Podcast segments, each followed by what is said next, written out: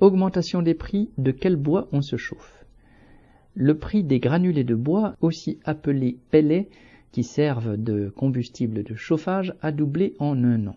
Les chaudières à granulés avaient été présentées comme une alternative écologique au fioul, encouragée par l'État au moyen de dispositifs comme Ma Prime Rénov. Mais elles n'échappent pas plus que le reste au marché capitaliste.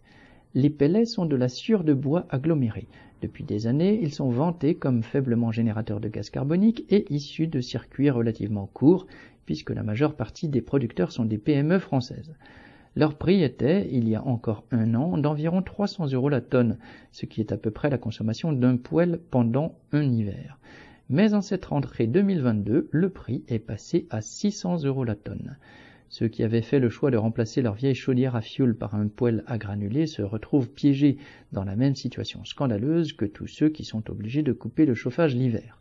S'ajoute à cela qu'il est en ce moment très difficile de trouver des pellets et que des commerçants évoquent un risque de pénurie.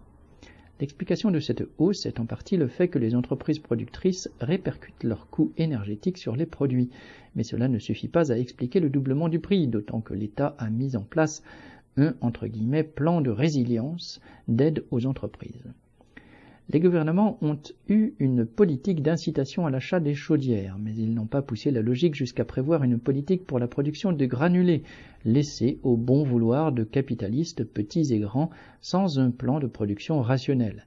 La raison fondamentale des hausses de prix est là. De fait, ce marché de production des granulés de bois en pleine expansion aiguise désormais l'appétit de Total Energy.